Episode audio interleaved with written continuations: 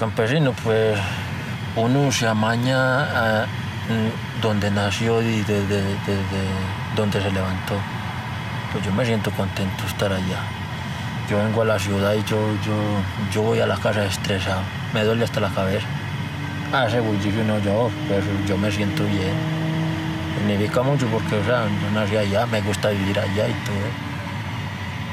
Yo, como le digo, vuelvo, vuelvo y le repito, yo, voy a la ciudad y yo, yo llego con dolor de caer a la cara.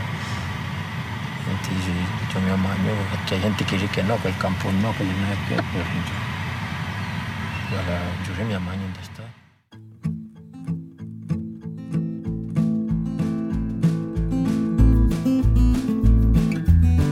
Bienvenidos a un nuevo episodio de Siembras y Luchas, las rutas del campo en Medellín. Hoy, desde el corregimiento de San Sebastián de Palmitas, conoceremos otras historias de campesinos que trabajando la tierra sobreviven y luchan por una vida más digna. Palmitas, el costo de vender a los intermediarios.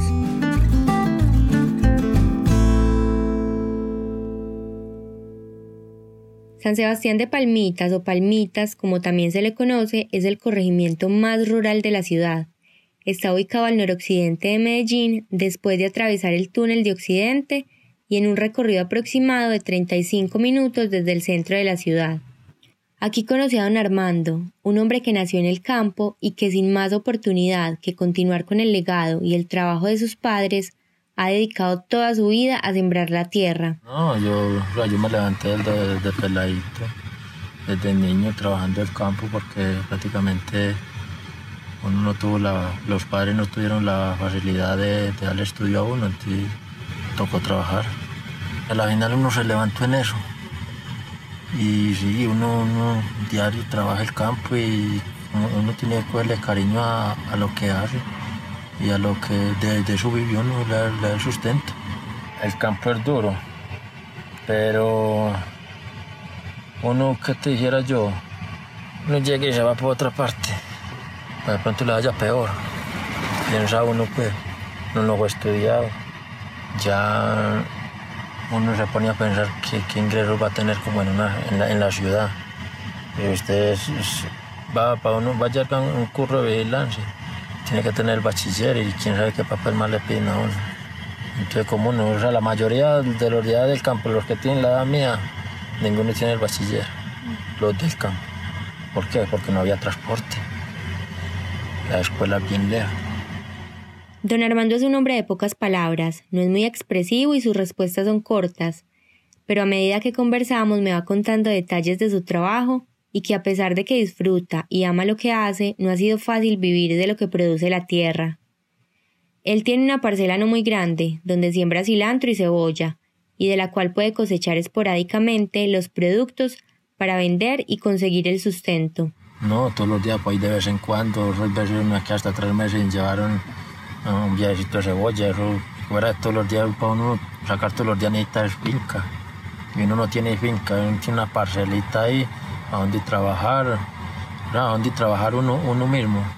Y con eso ya uno se sostiene lo que para con eso conseguir la comida, para la ropa, para, para todo lo necesario, pero que decir que, que de pronto le, va a quedar para mucho, ¿no? para el sustento. Actualmente vende sus productos en la minorista, lleva su carga desde el corregimiento y allá comercializa. Pero no siempre ha sido así. Hasta hace algunos años los vendía a algún comprador que llegaba a la vereda a buscar cultivos para revender. Cuando resulta, pues, o sea, como le digo yo, hay veces, hay veces hasta tres meses demora uno para llevar carga ya, que no es de diario, y mucho. Yo, yo, yo no me paro, no, para quien llega cada 20, a veces demorar uno, uno no tiene bastante. A uno sacar todo día tiene que tener mucha, mucha, mucha carga. A don Armando le gusta trabajar el campo y es el lugar donde se siente a gusto porque es lo que siempre ha hecho y lo que conoce. Pero para él, que no tiene una gran extensión de tierra, producir no resulta tan rentable. Además, la variación de precios muchas veces no le permite tener una estabilidad. No, buen negocio porque uno ya es del campo y ya toca hacer lo que uno está haciendo. Pero una cosa rentable y rentable es que le dé buenos ingresos a uno. Y como le acabé de decir, da sino para comer y y, y, y vestir o sea, para sobrevivir, pero que uno va a conseguir plata con eso, ¿no? El precio es muy variable porque cuando hay abundancia es barata, cuando está escasa tiene un precio ahí más o menos. Entonces un precio fijo no lo hay. Si hoy está cara, mañana puede estar barata. Si está barata, mañana puede estar cara. O hay veces pasan cuatro o cinco meses ya barata, dos o tres meses. pero no tiene la esperanza que hoy o mañana va a subir. Y por eso uno ya que está trabajando el campo, ya usted no puede bajarse, bajarle la moral. Porque no, que, que no, que está muy regalado, no lo va a trabajar, no, no voy a trabajar eso, no, dígalo trabajando que hoy o mañana sube. Entonces ya que le tocó barata hoy, ya ahí la sigue trabajando, cuando suba va a tener, si la siguió trabajando va a tener cebolla y, y ahí le va a tocar el precio, ahí se va a desquitar una migajita de, de cuando le tocó barata. Nunca aseguró el precio al cual venderán sus productos. Depende de la oferta y de la demanda, y de lo que quieran pagar esos intermediarios, ya sea la minorista o la mayorista, o algunos compradores ocasionales que van por las veredas en busca de productos para revender. Yo primero le vendí a Carlos. Él fue de los primeros que estuvo allá en, allá en la vereda, allá en el, río de las Teresitas. Yo me distinguí con él por, un hermano mío me lo recomendó y claro, y él me. Y ya, y ya, eh, ya pues ya la gente fue yéndola para la minorista, ya la carga la de la vereda, entonces ya yo también iba a enrayar para allá ver. No, pues es como igual porque él también es mayorista, él no, él no, él la revende allá. Lo que pasa es que no, ni a la final no, no, ni sé qué pasó cuando no volví a venderle a él como digo él ahora, me dijo él ahora, nadie puede volverle a vender. Dentro de esas cadenas de comercialización de productos agrícolas están los mayoristas o grandes distribuidores, que son quienes les compran la mercancía a los campesinos y la venden en las tiendas y supermercados. Dentro de este gremio conocimos a don Carlos, un comerciante de la plaza mayorista que nos contó cómo se mueve esa cadena desde otra perspectiva. Yo tuve todo este mercado de palmitas eh, cogido hasta hace por ahí unos cuatro años. A los cuatro años la jurisdicción de San Cristóbal creció mucho. Entonces me cogí unas veredas como el patio y ya no parte alta y esa gente se dispuso a sembrar cebolla y a sembrar cilantro para que yo se los comercializara en la plaza. Y hubo un tiempo donde la minorista estuvo con una carestía de cebolla con diferencia hasta de 10 mil y 15 mil pesos el manojo, donde optamos para que más bien la región de Palmita se fuera para la minorista y esa gente la vende en la minorista. Con seguridad, mejor vendida. Les va bien, hace mucho tiempo les va mejor a ellos, los de Palmita la minorista, que a los mismos de San Cristóbal. Ahora, un agravante, al campesino, los comisionistas y los intermediarios les ha dado muy duro, muy duro, muy duro.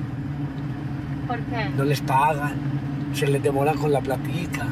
Entonces eh, esa gente ha emigrado a la, a la plaza minorista donde venden a las 2 o 3 de la tarde y con seguridad en la tarde tienen la platica en el bolsillo, al precio que sea. en ese sentido les ha ido bien. A pesar de saber que muchos intermediarios no le pagan bien al campesino, don Carlos piensa que es inviable eliminar esos eslabones de las cadenas de distribución. Dice que es necesario que ellos sean quienes distribuyan a otros lugares los productos del campo. Si todos los campesinos cogieran la minorista o, o plazas élite, la mercancía no se vendiera. Se, necesitan algo de intermediarios para que esparza la mercancía por una parte y otra, ya sea por almacenes de cadena, ya sea por legumbrerías en, San Cristóbal, supermercados, y nosotros la mayorista. ¿Vos te imaginas el caos, una minorista recibiendo todo el mercado de, estas veredas por buscar que les vaya mejor o, evitarse en el, el intermediario? Terminan vendiendo peor que todos. Hay que esparcer los mercados, pienso yo, y es así. ¿Y cómo se establecen los precios? Ese es el tema más sensible en esta cuestión, pues todas las partes de esa cadena buscan llevarse el mejor beneficio. Eso es oferta y demanda. Si hay mucha oferta, hay un precio. Y si tiene y hay poca oferta y hay mucha demanda, tiene otro. Pero ¿y eso quién lo decide? Va, por un ejemplo. Si hoy llegan 300 manojos de cebolla a la plaza, es mucha cebolla para la plaza. Ajá. De la plaza comienza a arrastrar en precio. Y si no hay 150 ya vemos 20 compradores, ya sabemos que la cebolla está muy poquita. Y ahí donde llega el mejor postor, el mejor pagador, él lleva la cebolla. No, Y entonces ustedes se hablan entre todos los que venden cebolla, por ejemplo. Por ejemplo, llego a la mayorista y yo llamo a un cliente que tengo en la mayorista, ¿viste? A cómo estuvieron las cebollas. Vende primero la cebolla la minorista que la mayorista. ¿Cómo tuvo una minorista de cebolla? Ve, las cebollas de 20 kilos se movieron entre 30 y 32 mil pesos. Este yo llego y digo, de la cebolla mía que es de 20 kilos, debo de menudearla a 35 mil pesos. ¿Por qué? Porque yo tengo que eh, eh, asimilarme a la minorista que estuvo entre 28 y 30 mil pesos y que el cohechero vaya no, pues no, y para la minorista que se vendió a 30 a 30 mil allá, usted me la está pagando más barata. Entonces ya comienzo a vender con esa, con esa, Con ese referente. con ese referente. Para establecer los precios, los comerciantes se basan en la cantidad de producto que llega a las plazas y cómo se está vendiendo en otras distribuidoras. En este caso, en la minorista es donde primero se establecen los precios y esta es la base para vender en la mayorista. El tema es complejo y se necesita crear un equilibrio que beneficie tanto al campesino como a quien revende los productos agrícolas. Los intermediarios son quienes hacen el puente entre el campesino y el consumidor final, que muchas veces no tiene la posibilidad de comprar directamente al productor. Don Armando coincide en que los intermediarios también se necesitan y deben ganar su porcentaje. Ellos deben de ganar. ¿Por qué? Porque, porque de ahí salen muchas cosas. De ahí sale el trabajo de ellos. El trabajo de los carros, porque ellos tienen que tener su carro que les lleve la carga al puesto de ellos. Ellos pagan un arriendo. Pero hay unos que tienen su, su local, el que, o sea, el que tiene formita tiene su, su local. Pero el que paga un arriendo, eso, una cosita nada, pagan. Usted más que sabe, pagan, paga siempre un poco de plata. Y eso sale de, de esa misma legumbre, salí todo eso, toda esa, la plata para pagar los arriendos y, y que transporte de carro sale la misma legumbre y, y el trabajo de ellos, eso tiene que salir de ahí. Ante ellos, ellos tienen que ganar. Como es que de ahí, de ahí, de ahí come mucha gente. Que más come, el que come más poquito es del campo. ¿Por qué? Imagínese que, ma- imagínese que de ahí tienen que saber, ah, si van por un viaje allá a la vereda mía, de ahí salen los pedajes, todo, de ahí sale todo. Si el que compra la cebolla le tiene chofer al carro, de ahí tiene que salir el sueldo del chofer. Y sale todo. Una de las principales dificultades para los habitantes de Palmitas es que para llegar y salir del corregimiento se debe pagar el peaje del túnel de Occidente, uno de los más costosos del país y que para los campesinos representa un aumento en el costo de producción, valor que ellos deben asumir. Ah, es que pedaje sí, porque inclusive el, el transporte de la carga queda, queda más caro por el pedaje. Además, otro de los retos que enfrentan para lograr que el trabajo en el campo sea más rentable para todos en esa cadena es que el gobierno no brinda suficiente apoyo al campesino. Los insumos son costosos y pocas veces llegan a quienes más necesitan esas ayudas. Esa problemática tenemos del gobierno. Que el gobierno no le da sino al campesino abonaza y cal, no más. Eso, eso, eso, eso no sirve mucho. Necesitamos, necesitamos en, en- en otros países los, todos los, los, los orgánicos y los, los fungicidas y todo eso es subsidiado por los gobiernos. Aquí no. Aquí no dan sino abonaza y de pronto por ahí calecita. En otros países le va mejor el campesino, porque todos los insumos agrícolas son subsidiados por el gobierno, aquí no, aquí no es subsidiado nada. Aquí el campesino, donde el gobierno le metiera más la mano, le fuera mucho mejor. A don Armando esas ayudas que da el gobierno no le llegan. Dice él que sí las dan, pero que él nunca se entera de cuándo ni cómo las reparten. Pues el gobierno le que es que ha, ha dado muchas ayudas, pero eso como uno no se mantiene en ninguna reunión, por ahí uno se mantiene, hacen que reuniones y uno no se mantiene en la reunión o no le informa, ante uno no le dan nada. A mí no me han dado pues. Los días me dieron como unos bulticos de hace tiempo, unos bulticos de gallinara, pero hay gente que se le ha dado pues que motores tierra, máquinas humigadoras de motor. Pero como hay gente que se, se mantiene como en las reuniones y uno no se da ni cuenta, uno no se da cuenta ni, ni cuándo hacen reuniones ni nada, pero como uno no va a las reuniones ni uno sabe, ni se da cuenta cuánto, cuándo hacen reuniones, tipo que le van a dar a uno. Para don Armando es difícil visualizar un buen futuro para el campo. No ve a las nuevas generaciones trabajando la tierra y no cree que después muchos se dediquen a esa labor. Ah, las nuevas generaciones ya no trabajan como, como trabajaba uno. Y ya, ya los pelados de ahora ya, eso ya no les gusta hacer nada y no tener el celular en la mano. Está por ahí andando bien vestido y eso no, ya los pelados ya ya mejor dicho, cuando los otros ya estemos más viejitos, nos acabemos, ya no es que, no es que va a ser el campo, porque todo, todo va a poner muy, caro, va, a haber plata para comprar las cosas y no, y, no, y no va a haber que comprar. No, no hay con quién, prácticamente es que el campo no hay con quién trabajar. En el campo no hay con quién trabajar, porque tal vez esas nuevas generaciones no encuentran el espacio para ellos y para tener una mejor calidad de vida, porque como don Armando lo dice, el campo no da más que para subsistir. Ah, ese silencio está regalado. Está como, como es que ayer me averigué que tengo que 800 pesos es más caro. El manojo, lo venden ustedes. está muy barato. No, nada, se pierde todo, todo el trabajo. La siembra, la gallinara, todo. Usted en, el, en un solo trabajando el día, no le haga cuenta de trabajo. Trabajo de gratis, o le digo yo. Y cuando está una mediadita con precio, a donde uno tiene que lograr comprar abono orgánicos y químicos y veneno. Trabajo el campo para sobrevivir, para el sustento. A diferencia de don Armando, don Carlos siente que el campo sí es rentable, que a pesar de la variabilidad de los precios, se puede sacar provecho. Lo que hay que hacer, según él, es aprovechar las épocas donde los productos se pueden vender más costosos. Y aunque para él sigue siendo rentable, los jóvenes del campo parecen no verlo así. Y esa es tal vez la razón por la que muchos de ellos han buscado nuevas alternativas e incluso optan más por la comercialización de productos agrícolas que por su producción. Prefieren a veces mejor convertirse en intermediarios. Pero de todas formas, eh, sembrar es rentable. Sembrar es rentable. ¿Por qué es rentable? Porque de todas formas tenemos que buscar de, de un diario vivir. ¿Qué pasa con, el, con muchos campesinos que que no sobresalen un poquitico. El campesino, más que a usted le tocado la situación cilantros a 11 y 12 mil pesos. Y son campesinos que no aprovechan ese, eh, ese cuarto de hora. Entonces malgastan, no administran bien. Y cuando llega la baratura, dicen, es que no pagan la agricultura. Y es mentira. Totalmente es mentira. La agricultura siempre paga.